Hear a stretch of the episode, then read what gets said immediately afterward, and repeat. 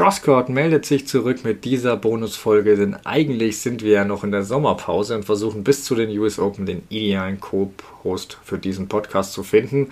Aber angesichts von Zverev Olympiasieg und äh, der Gelegenheit für mich mit einem Interviewgast zu sprechen, der meiner Meinung nach eine richtig coole Story zu erzählen hatte, ähm, wollte ich euch heute eine kleine Spezialfolge zur Verfügung stellen. In dieser geht es jetzt gleich 20 Minuten lang um ein Interview mit Gabriel Scoro. Ähm, Gabriel ist inzwischen 24 Jahre alt, angehender Journalist und Tennistrainer.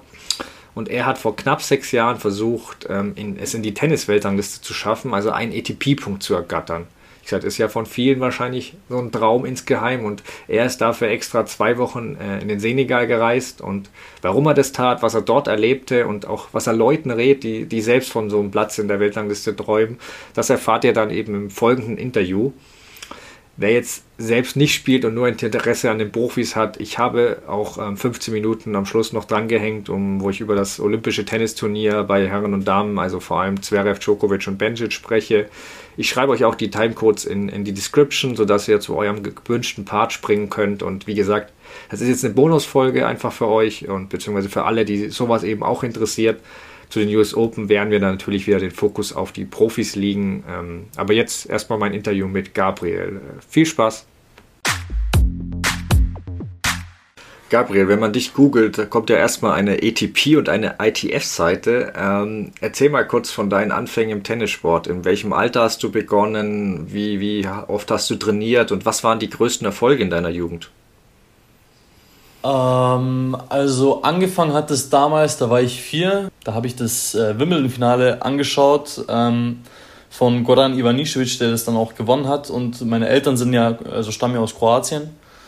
Und ähm, ja, mhm. dadurch, dass er das dann irgendwie gewonnen hat und dass ich mir das ganze Finale angeschaut habe und davor eben nie Sport geschaut habe, kam das dann einfach so, dass ich begeistert war für Tennis. Und zudem hatten noch meine Eltern das Problem, ähm, mhm. dass ich halt sehr hyperaktiv als Kind war und eh schon so viel Energie in mir hatte. Und dann haben sie gleich gesagt, ja okay, dann ist es das. Und dann gleich eingeschrieben, eine Woche danach oder zwei Wochen danach, ein Club im Verein beim Postes v München ähm, dort dann gleich angefangen und ja, am Anfang, was habe ich trainiert? Vielleicht eine Stunde oder sowas ähm, pro Woche.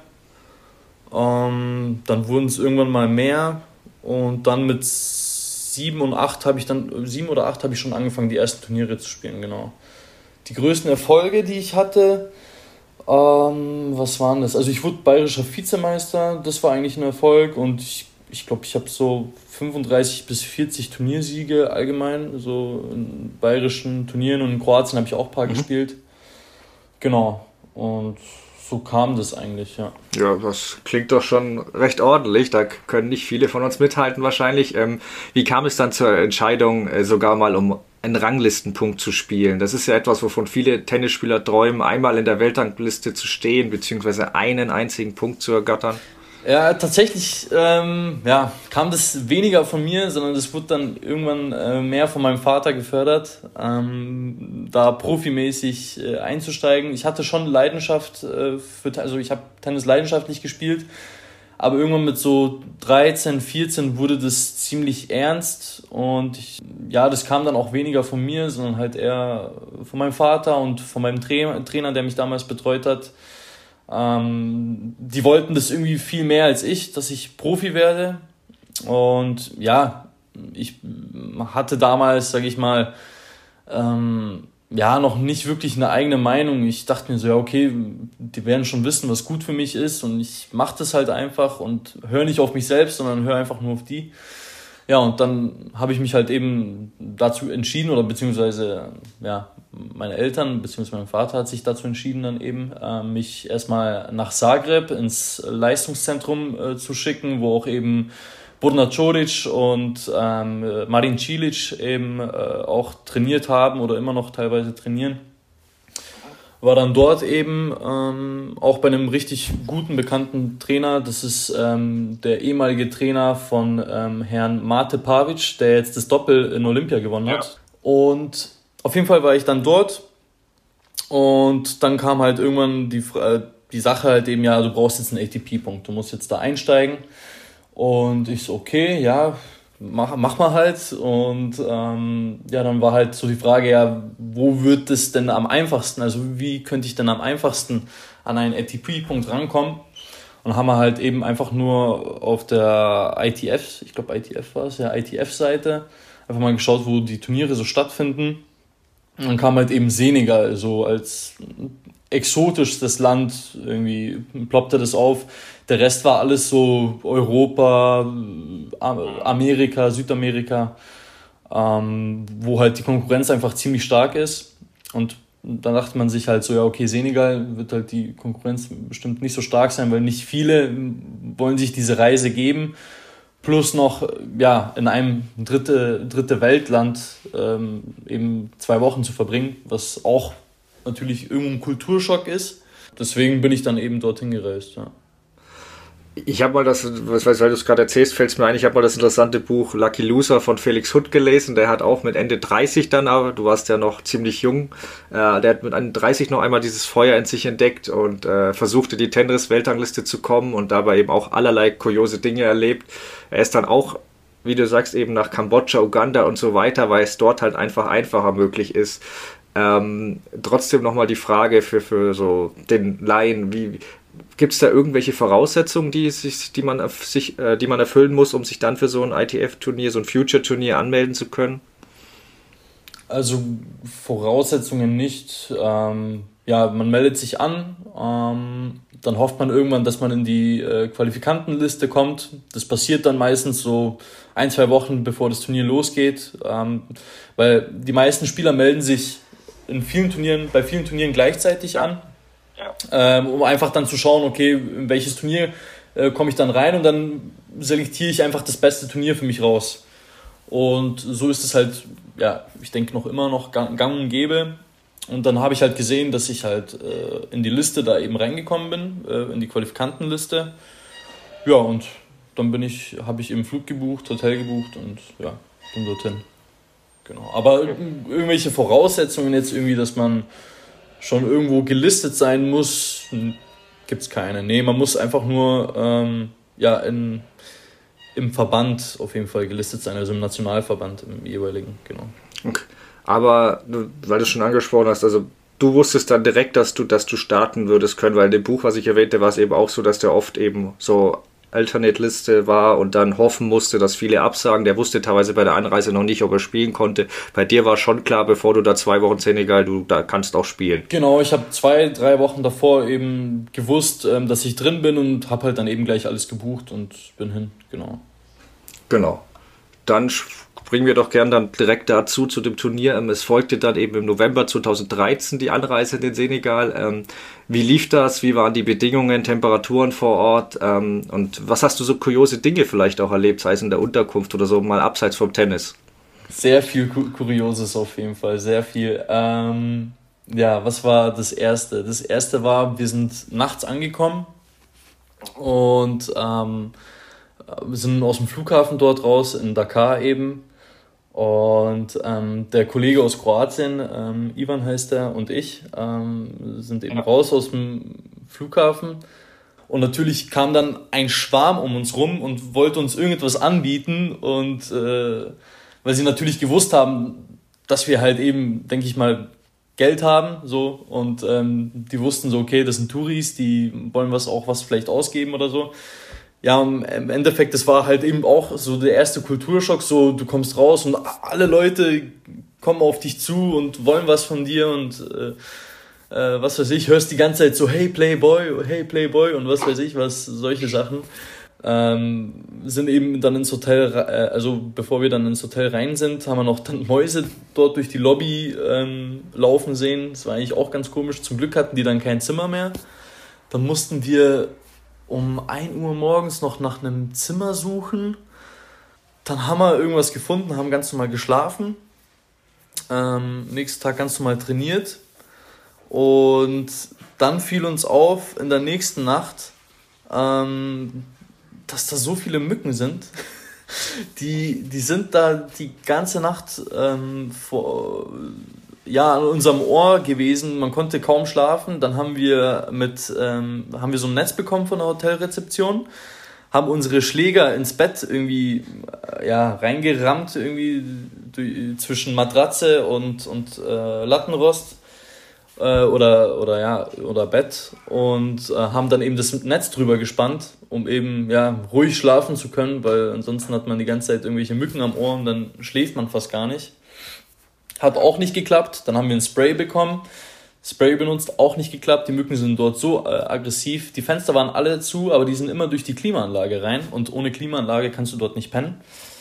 Ja, um, das war das erste. Dann haben wir Hotel gewechselt, also wieder Hotel gewechselt. Ähm, dann waren wir irgendwo in der Innenstadt. Das war ganz okay eigentlich, genau. Dann haben uns noch äh, Kollegen aus, das war ein Bosnier-Spieler, ein bosnischer Spieler, der hat uns empfohlen, da gibt es noch ein Hotel, dann sind wir dorthin gewechselt. Irgendwann hat es dann gepasst. Ähm, genau, das war die eine kuriose Sache, also die Unterkunft. Das äh, nächste war, ähm, das war auch ganz lustig, vor dem, vor dem Halbfinale und vor dem Finale gab es einen Center Court. Ähm, also es gab auf der Anlage einen Center Court und vor dem Halbfinale und Finale ähm, wurde der, also da, der wurde erst da präpariert. Also das war davor einfach Beton. Und vorm Halbfinale haben sie dann angefangen, die Linien mit einem Pinsel zu zeichnen. Und also das ganze Feld im Prinzip auf dem Boden zu malen, damit man dann eben spielen kann. Das war ganz lustig. Ja, und äh, weil du schon angesprochen hast, dass man da nachts sonst kaum schlafen kann, es war wahrscheinlich auch die Luftfeuchtigkeit, aber wie waren die, das war ja Ende November, Anfang Dezember, wie war es denn mit den Temperaturen? War das ein großes Problem auch fürs Tennisspielen? Ähm, also bei denen ist ja so, ähm, bei denen ist ja Winter oder Regenzeit irgendwie. Äh, wo, wenn bei uns Sommer ist. Also genau ja. da, wo wir ankamen, begann bei denen irgendwie quasi die Sommerzeit oder die Trockenzeit. Und ja, wir hatten Glück, dass fast oder nahezu jeden Tag ähm, ein Wind da war, der, ja, sag ich mal, das bisschen abgekühlt hat oder halt ein bisschen entspannter gemacht hat für uns. Ähm, ein Tag gab es, wo es gar keinen Wind gab und das war halt dann schon ziemlich hart. Also von den Temperaturen her, klar, da steht halt alles und du spielst halt dann, wenn es blöd läuft, mal um 14 Uhr oder sowas. Und da brennt, brennt es natürlich noch immer richtig ein. Ja. ja. Jetzt mal abgesehen davon, dass die euch da schnell als einige schnell als Touristen entlarvt haben ähm, und wie, wie war es denn sonst so, weil ich in dem Buch eben auch gelesen habe, auch wenn die jetzt sicher weniger Geld haben und alles, dass die, dass die Einheimischen dort meist sehr nett waren zu, zu oder, oder ja auch geholfen haben, wenn, wenn Fragen waren. Wie hast, hast du da ähnliche Erfahrungen gemacht? Schon, schon. Also definitiv äh, haben schon oft geholfen und ja, klar haben sich die meisten da auch äh, erwartet, irgendwie, dass sie vielleicht was, ein bisschen was an Geld von uns bekommen. Haben wir dann auch meistens gemacht, irgendwie was ja. gebraucht haben. Kann ich jetzt auch verstehen, ja.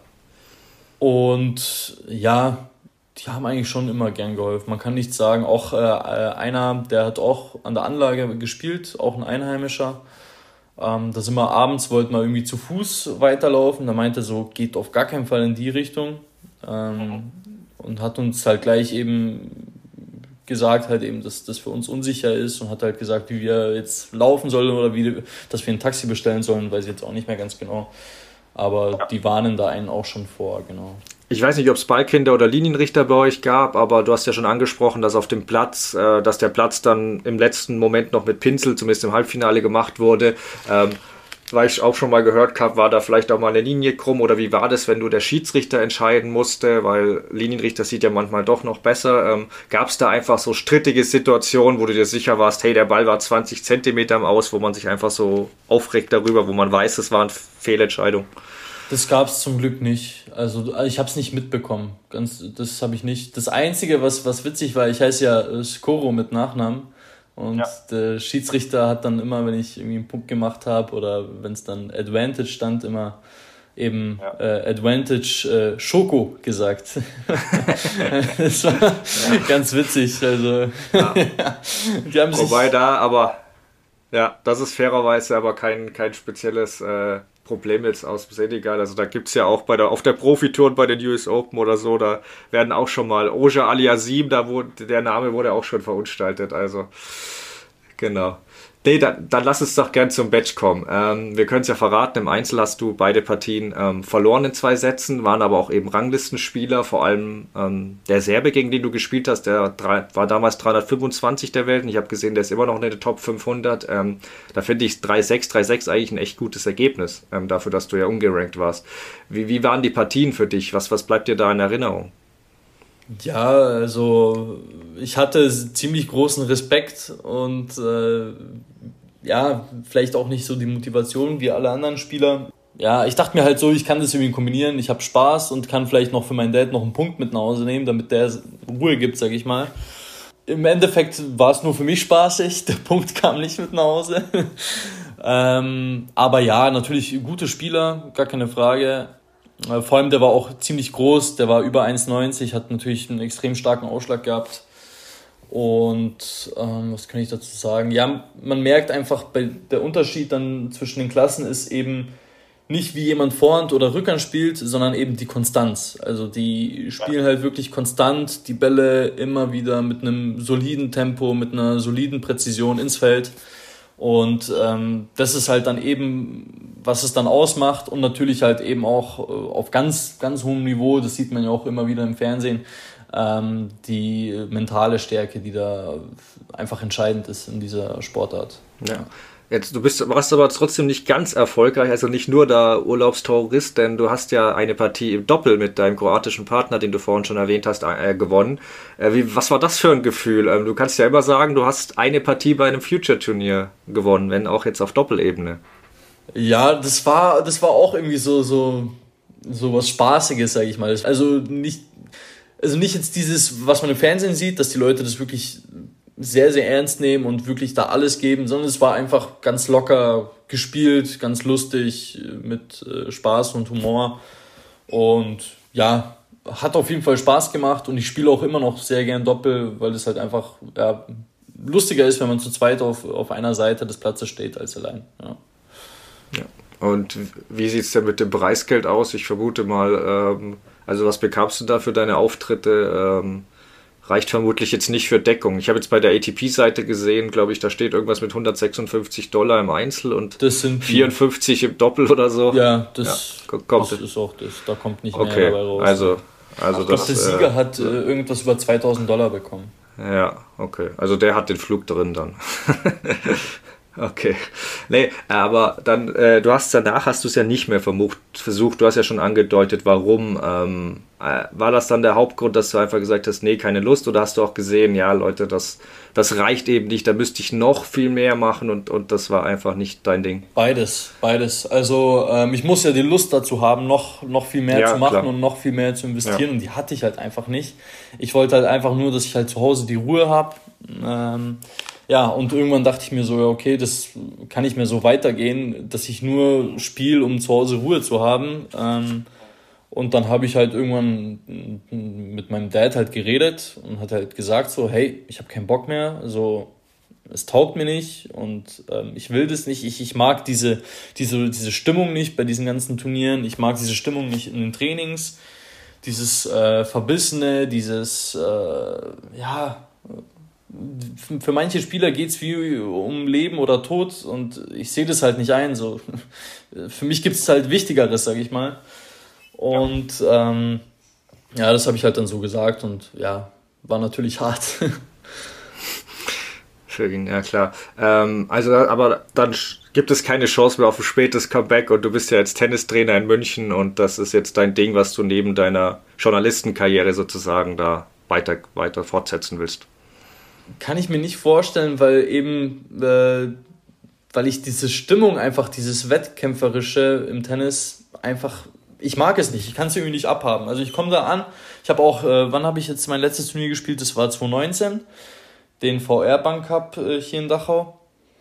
Ähm, ich habe vom Halbfinale und Finale, ich habe die ganze Nacht nicht geschlafen, weil ich, weil meine Psyche das einfach nicht will oder einfach nicht, nicht packt, einfach, einfach nicht mag. Und ähm, ich habe zwar das Turnier dann noch gewonnen, aber trotzdem, ich habe auch danach zu meiner. Mutter gesagt, ähm, ja, stell dir vor, dass jede Woche, boah, könnte ich nicht. Keine Chance. Ja, das wäre nicht gut, wenn du dann ständig nicht schlafen würdest. Ähm, nee, dann lass uns aber abschließend trotzdem noch ähm, für andere, die vielleicht, die vielleicht diese, diesen, diesen Hunger haben. Was würdest du jemandem raten, der diesen Traum hat und wirklich, sei es ein Jugendspieler oder vielleicht auch ein Erwachsener, der mal ziemlich gut war, es nochmal versuchen will, ein Jahr hart trainieren und dann versuchen, mal so ein kleines Turnier zu kommen? Oder was wäre dein Rat an so jemanden? Also er sollte natürlich erstmal schauen, ob ihm wirklich das alles gefällt, ob er, ob er das liebt, eben sich mit anderen zu messen, da alles zu geben, da alles reinzuwerfen. Und wenn er das hat, dann hat er für mich die Grundvoraussetzungen aller Voraussetzungen. Und Mai natürlich ein Stück weit Talent, aber natürlich viel mehr der Fleiß zählt da mit rein, denke ich mal, um da ja groß, ganz groß äh, rauszukommen, denke ich mal. Ja, Okay, dann super, vielen Dank für deine Zeit und ja, weiter viel Glück und Erfolg auch als Tennistrainer. So, das war mein Gespräch mit Gabriel Scoro. Ähm, ich persönlich fand es echt spannend zu hören, wie, wie es so ist, wenn man irgendwo auf der Welt um, um einen Ranglistenpunkt kämpft und auch den Druck, den man da schon fühlt, also auch, auch von den Eltern oder einem Elternteil.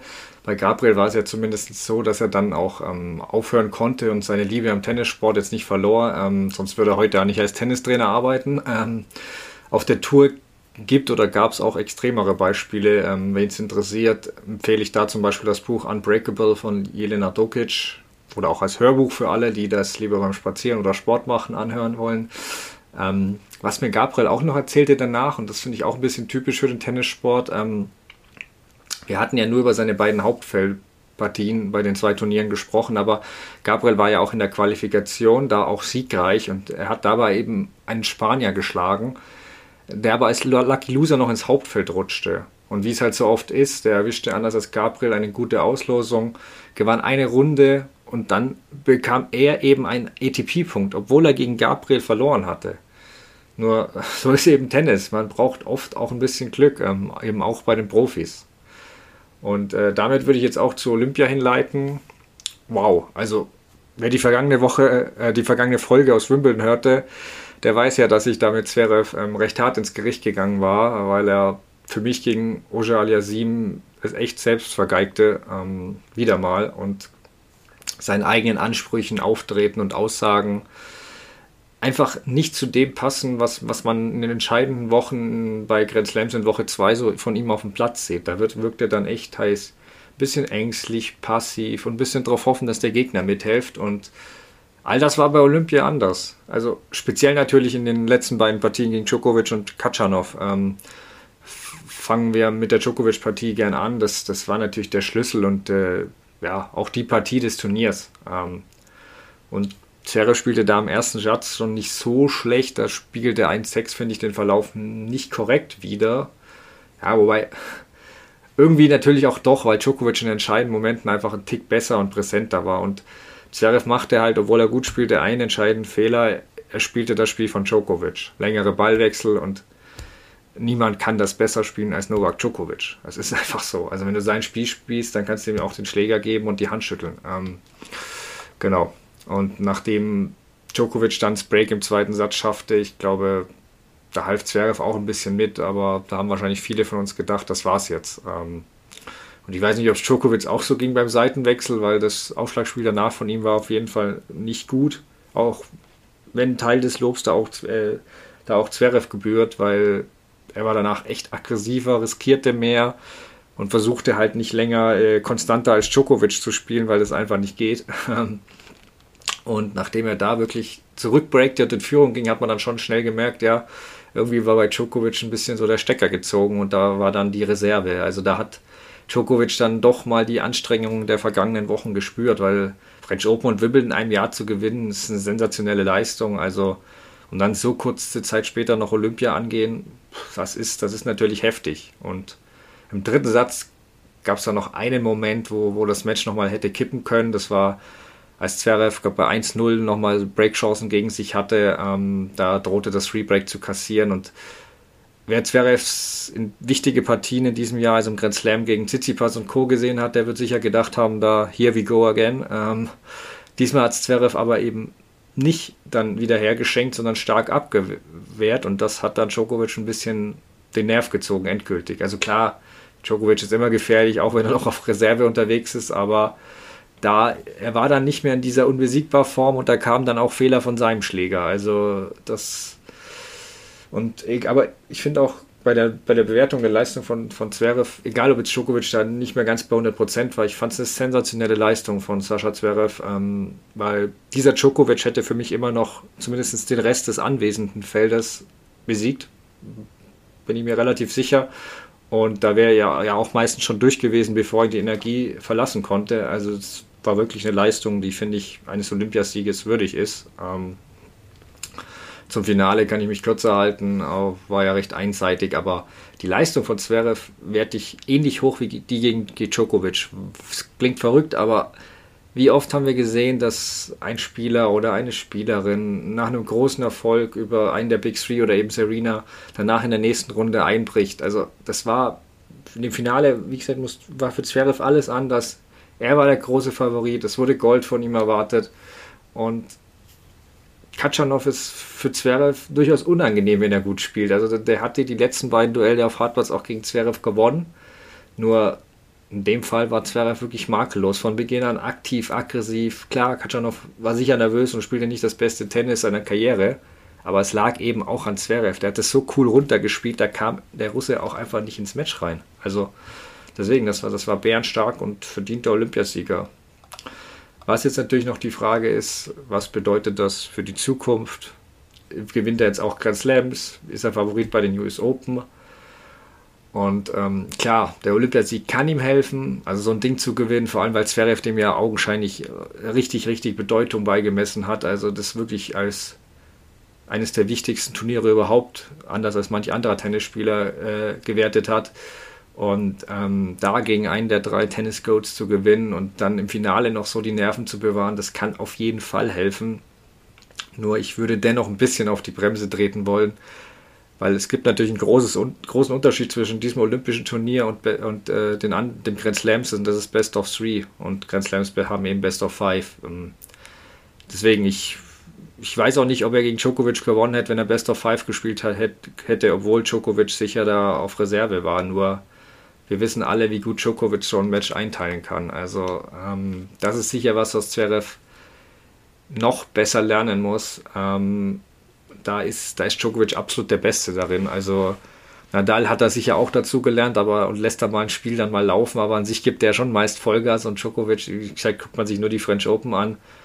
Also der klingt sich halt notfalls einen Satz aus, so dass der Gegner sich noch anstrengen muss, aber ohne dass er am Limit agiert und ich meine, gegen Musetti hat er sich den jungen Italiener zwei Sätze komplett austoben lassen und dann so gesagt, gut, jetzt erhöhe ich mal das Tempo. Und Musetti hat kaum noch ein Bein auf die Erde bekommen. Also, und das kann er halt so gut, dieses, dieses Einteilen von, von, von ähm, Fünfsatzmatchen. Das, das, da ist er einfach der Beste darin. Und das fehlt mir bei Zverev noch. Also diese mentale Stärke gegen diese Top-Gegner über drei Gewinnsätze. Und im Zverevs Fall sagen Statistiken wirklich mal viel aus, weil ähm, gegen Top 3 Gegner hat er eine 12 zu 8 Bilanz. Also bei Best of 3 Matches. Und bei Best of 5 hat er noch nie ein Match gegen einen Top 10 Gegner gewonnen. Das ist eine 0 zu 10 Bilanz. Und deshalb, so geil der Olympiasieg ist, der wird ihm auch ewig bleiben und seine Tenniskarriere schmücken. Zum Favoriten bei den US Open würde ich ihn deshalb noch nicht erklären. Also da sehe ich Stand jetzt sowohl Nadal als auch Djokovic vor ihm. Und Zverev kommt dann mit Medvedev und Tsitsipas. Federer habe ich nicht vergessen, aber da will ich jetzt noch abwarten. Er ist für US Open gemeldet, aber ich habe noch keine offizielle Bestätigung von ihm gehört und deswegen, ich würde ihn auch gerne einmal zumindest vorher auf Hartplatz sehen. Ähm, ja, aber wenn wir dann kurz zu Djokovic kommen, ähm, da ist natürlich die Frage, ob die Olympiastrapazen jetzt Einfluss auf die US Open haben. Ich meine, er hat jetzt nicht nur das Halbfinale gegen Zverev, sondern natürlich auch das Bronzematch gegen Pablo Carreño Busta verloren. Und da war er schon wieder so on the edge, also mental. Oh, also es gab einige Ausbrüche von ihm. Ähm, ich verteidige ihn ja teilweise auch da mal, weil Emotionen gehören dazu und oft hat er es ja noch halbwegs unter Kontrolle, aber der Schlägerwurf auf die Tribüne, ja, da waren keine Zuschauer, aber der war schon wieder komplett irgendwo hingeworfen. Also, und dann noch das Schläger zu hacken am Netzpfosten, einen Meter vom Schiri entfernt.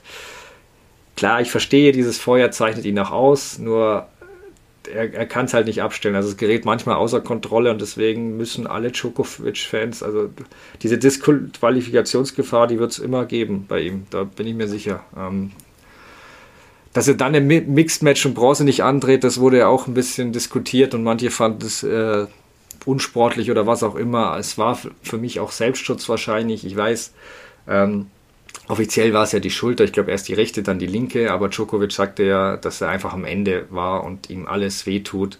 Nur kannst ja nicht hinschreiben als Begründung, mir tut alles weh, dann ist es halt die Schulter. Nee, ich habe jedenfalls Verständnis, weil er war komplett leer, das hat man ja gesehen und dass er sich nicht mehr spieltauglich fand. Nur wenn man es aus Augen von seiner Partnerin Nina Stojanovic betrachtet, dann finde ich es brutal. Also es wäre für die natürlich das größte Match ihres Lebens gewesen, die vermutlich einmalige Chance auf eine Medaille. Und dann kannst du es nicht mal versuchen. Klar wären die Außenseiter gegen Barty und Pierce gewesen. Mancher mag auch sagen, sie waren nur wegen Djokovic so weit. Da wäre ich aber vorsichtig, weil, wie gesagt, alle, die den Podcast öfter gehört haben, wissen, dass ich Djokovic in Peakform im Einzel insgesamt für den stärksten halte, aber im Doppel ist Nadal für mich der beste von den dreien und dann Federer, weil Djokovic ist gut, aber er steht teils nicht richtig und sein Return, er ist der beste Returnspieler im Einzel, aber im Doppel kommt das auch nicht so zu tragen. Also deswegen, das, das war schon eine Kombi. Das war nicht nur Djokovic, der die da ins, äh, ins Halbfinale getragen hatte.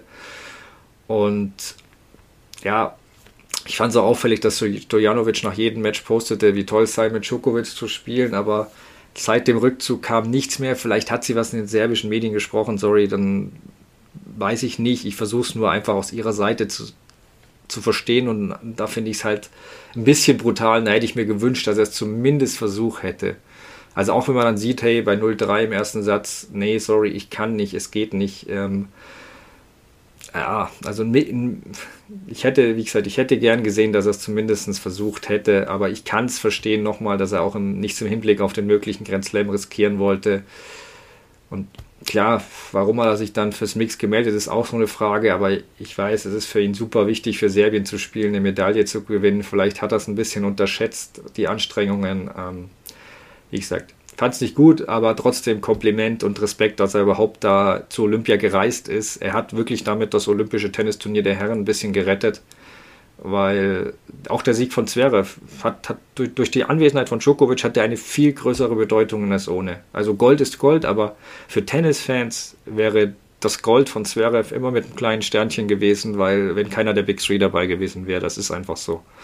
Ähm, und das Respekt dafür, dass Djokovic es versucht hat mit dem Golden Slam. Und ja, ich bin gespannt, ob es Auswirkungen auf die US Open hat. Ich denke eigentlich, dass genug Zeit für ihn ist. Und gerade Djokovic hat oft bewiesen, dass er auch notfalls auch ohne Vorbereitungsturnier da dann einen Grand Slam gewinnen kann. Er kann sich ja in den ersten Runden normal meist einspielen. Ähm, ja. Abschließend noch kurz zum Damenturnier, ähm, weil da gab es eine ähnlich coole Story wie Zverev bei den Herren mit der Schweizerin Belinda Bencic. Ich meine, was ein Zufall auch. Also beide sind, Zverev und Bencic sind ja befreundet. Ich glaube, die kennen sich seit sie vier oder fünf sind. Und Bencic erzählte die Woche, dass sie ja schon im Alter von sechs gemeinsam trainierten und quasi ja zusammen aufgewachsen sind da rund um die Turniere. Also ihre Karrieren verliehen oder liefen auf ähnlich. Ich glaube, die haben in jungen Jahren mal zeitgleich Tennis Europe Junior Masters Champions geworden, dann 2003 wurden sie ausgezeichnet als ITF Junior World Champions, 2013, Entschuldigung, wurden sie ausgezeichnet als ITF Junior World Champions und waren eben jeweils Weltranglisten Erste da ähm, auf der ITF und ja, jetzt holen beide Olympiagold. Also das ist so eine tolle Geschichte auch für Bencic, die ja etwas schneller den Durchbruch geschafft hatte als Zverev, aber dann eben eine Verletzung nach der nächsten hatte und ja, und in den letzten Jahren, seit sie zurück ist, auch ohne Verletzung, ähm, irgendwie nie so richtig Konstanz reinbrachte. Und ja, als, wie gesagt, in, das gut Sand abschaut sie eh immer, aber auf Rasen, also in Berlin im Finale war, dachte man, okay, hey, Wimbledon, das ist vielleicht sogar eine Geheimfavoritin und dann kommt wieder das Außenrunde 1 nach wirklich enttäuschender Leistung. Da denkt man sich schon so, hm, hat man vielleicht doch was in ihr gesehen, was nicht da ist und ich finde ja auch, ähm, was sie auch so gemeinsam hat mit Zverev, sind ja ihre Wutausbrüche auf dem Platz. Also da frage ich immer mich, wer von wem sich das abgeschaut hat, vielleicht in jungen Jahren, aber ähm, das zum Beispiel fand ich bei den Olympischen Spielen, sowohl von Zverev als auch Bencic, viel besser, viel kontrollierter. Und ich glaube, dass das auch ein Faktor war. Die hatten sich gut unter Kontrolle. Klar kam mal ein kleiner Schrei, also gerade bei Benches auch, dass da mal ein Wutschrei kam, auch in die Box. Aber das braucht sie, das ist okay. Das ist, das, das ist nichts, was ihr Spiel beeinflusst. Aber es gibt halt so, so Momente, da steigert sie sich in der Wut immer weiter und das wirkt sich dann auch auf ihr Spiel aus und zieht sie runter. Und deshalb ähm, Respekt vor, vor, vor der Leistung, auch noch Silber ähm, doppelt geholt, also war für mich der MVP der Olympischen Spiele aus Tennissicht sozusagen. Und ähm, ich weiß, nicht jedem hat ihr Medical Timeout bei 4-3 im dritten Satz gefallen. Es hieß, es waren schlimme Blasen, ich kann es nicht beurteilen, habe ich nicht gesehen. Ich kann jetzt so viel sagen, unabhängig von Bencic. Ähm, sie hat nur gemacht, was die Regeln hergeben und schon viele Spieler vorher praktiziert haben. Nur ich persönlich, also wie gesagt, unabhängig von ihr, würde schon vorschlagen, dass man, ähm, dass man das nur machen dürfte vor dem eigenen Aufschlagspiel, nicht vor dem des Gegners. Also das finde ich grundsätzlich als Regel gut, weil klar, Wondershova hat das ein bisschen drausgebracht beim Aufschlag und hat direkt das Break kassiert. Ähm, sie hatte dann nochmal Break-Chance beim Aufschlag Bencic und das hat die wirklich stark abgewehrt. Deswegen, für mich ist Bencic so oder so die, die völlig verdiente Olympiasiegerin und ähm, beide, Benjic und Zverev, können sich jetzt noch ein bisschen freuen und feiern lassen, zu Recht. Aber ich bin jetzt wirklich schon gespannt, ob es dann beide auch auf Grand Slam-Ebene bestätigen können. Ähm, da werden es die US Open ja bald zeigen. Ähm, und ja, wenn alles nach Plan verläuft, melde ich mich dann hoffentlich auch mit einem neuen Co-Host an der Seite zurück. Ähm, also ist nicht mehr so lang bis zu den US Open hin. Ich hoffe, ihr bleibt uns treu bis dahin und äh, ja, bleibt gesund.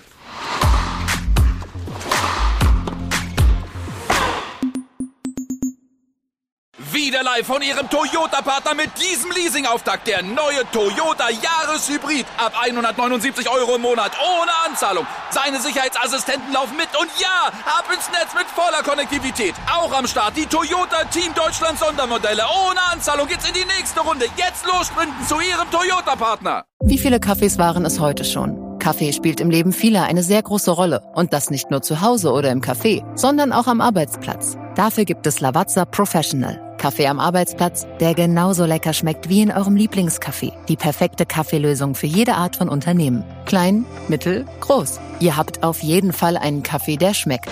Die richtige Motivation für eure Arbeitstage. Alle Infos zu Lavazza Professional findet ihr auf lavazzapro.de mit allen Kaffeelösungen für euer Büro. Ich habe mich natürlich schockverliebt, weil die war wirklich ganz, ganz klein. So begann die Mensch-Hund-Beziehung zwischen Christina und Tierschutzhund Frieda. Und wie es danach, nach dem ersten Moment der Verliebtheit, so weiterging und welche Klippen es danach zu umschiffen galt, das hört ihr in der neuen Ausgabe von Iswas Dog, dem Podcast für harmonische Mensch-Hund-Beziehungen. Iswas Dog?